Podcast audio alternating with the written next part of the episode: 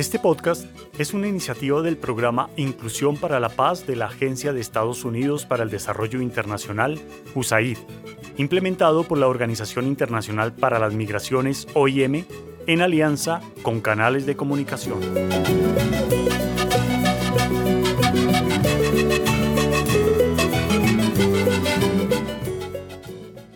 Hoy, en Cuenta la Tambora, de tragedias y amores.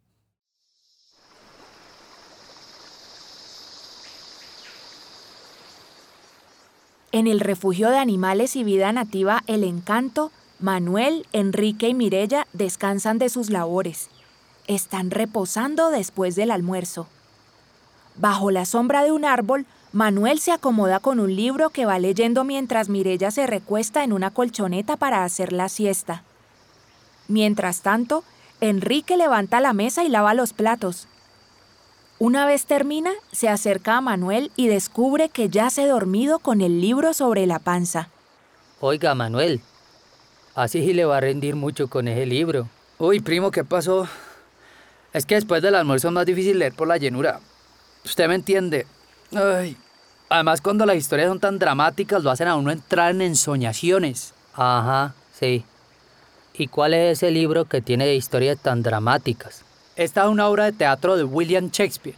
Se llama Otelo. Pues no, no tengo ni idea. Pero tiene nombre de ser bien famoso.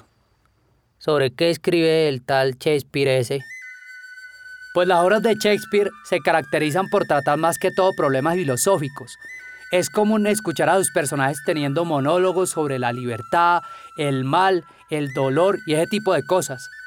También tiene un matiz bien dramático, primo. Él le mete a sus historias escenas de acción, momentos muy conmovedores y según he escuchado tiene una calidad lírica muy rica.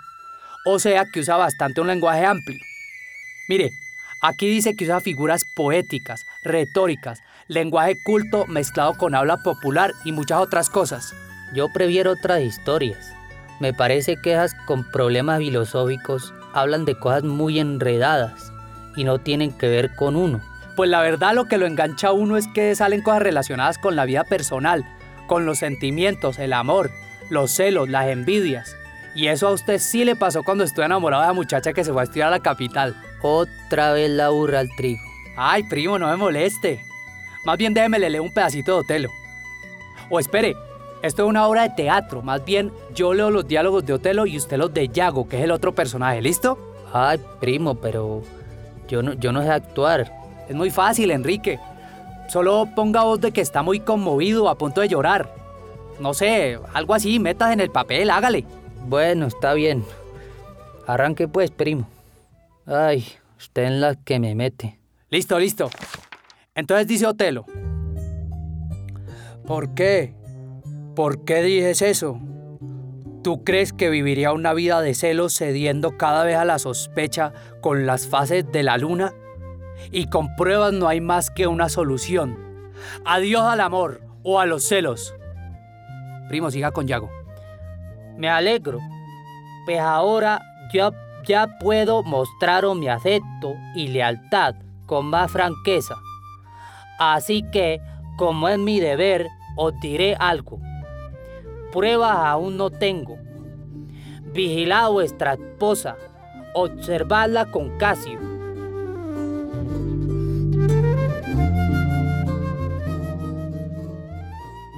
¡Uy, tremendo! ¡Ja! Los estaba escuchando hace rato. Pero faltan los trajes, las pelucas, mejor dicho, una obra bien montada. Los tres ríen y Manuel le sigue achacando a Enrique su amor imposible con la muchacha que se fue a la capital. Ay, sí. Esa relación me recuerda a Romeo y Julieta. Un amor imposible porque las familias de los dos muchachos se odiaban a muerte. Pues ahora también es de Shakespeare, Mirella. ¡Ay, ya sé! ¿Y si hacemos la actuación de una escena de Romeo y Julieta? Hagámosla la próxima semana. Eso nos desaburriría un montón. ¡Ay, sí! Yo leí ese libro. De hecho, Shakespeare es uno de mis escritores favoritos. Desde que lo conocí, He leído sus comedias más destacadas como Sueño de una noche de verano y La fierecilla domada. También me han gustado algunas de sus tragedias como Romeo y Julieta, Macbeth, Hamlet, Otelo. ¿Sabían que la existencia de William Shakespeare es todo un enigma? Algunos dicen que trataba de un seudónimo, otros opinan que fueron obras escritas a varias manos y otros hablan de un solo autor. De él se sabe relativamente muy poco. Mirella, y sáqueme de una duda. Aquí en la introducción dice que sus obras son universales. ¿A qué se refieren con eso? Pues se dice que son universales porque las piezas de Shakespeare se enfocan en la política o en las grandes pasiones humanas, como el amor contrariado, los celos, la envidia, el deseo de acumular poder, la imposibilidad de actuar y la crueldad. Su temática es de validez universal, por lo que siguen hablando al público en cualquier parte del mundo. Comprendo. Es decir, que escribe sobre temas que pasan en todos los tiempos. ¿Saben qué? Me animé aún más. Muchachos, vamos a la cacharrería de una vez y vemos si conseguimos vestuario y cosas relacionadas con nuestra obra. De camino seguimos hablando.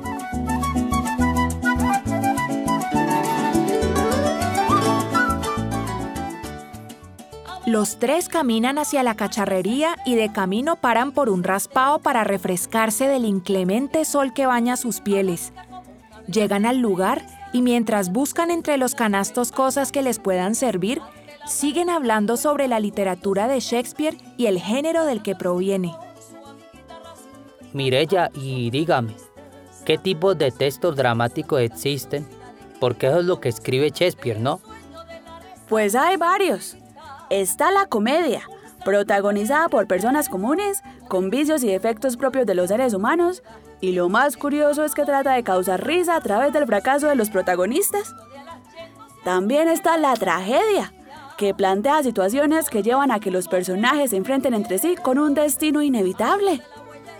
En resumidas cuentas, narra los enfrentamientos de personajes comunes o complejos en situaciones límites, que generan una transformación interna en ellos. Y por último, está el melodrama, que combina situaciones cómicas con trágicas y usualmente son protagonizadas por personajes simples. Así como se ve en la televisión. Sí, la verdad es que la televisión y el cine son los que más han difundido estos textos. El teatro fue el lugar tradicional para representarlos, pero actualmente se ha masificado más a través de las nuevas tecnologías. Y es que una buena trama dramática lo hace uno quedarse horas esperando el final. Claro, ahora entiendo. Eso que me pareció siempre aburrido, con diálogos largos y quejumbrosos, tiene un sentido.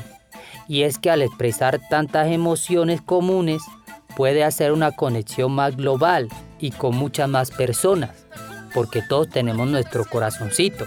Claro, y usted ya lo vivió una vez, ¿cierto? Ay, no, otra vez no, Mirella. Ya, primo. ¿No ve que lo que tiene Mirella son puros celos? Eso sí es una tragedia. ¿Qué tal este?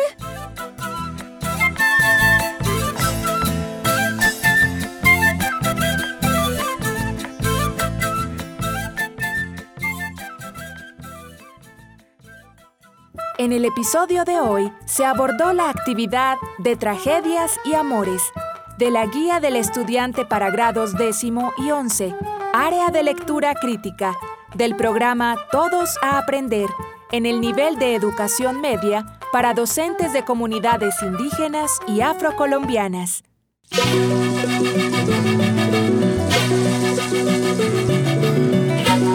Este podcast se hace posible con el generoso apoyo del pueblo estadounidense a través de la Agencia de Estados Unidos para el Desarrollo Internacional, USAID. Su contenido es responsabilidad exclusiva de sus autores y no refleja necesariamente las opiniones de USAID o del gobierno de Estados Unidos, ni de la Organización Internacional para las Migraciones, OIM.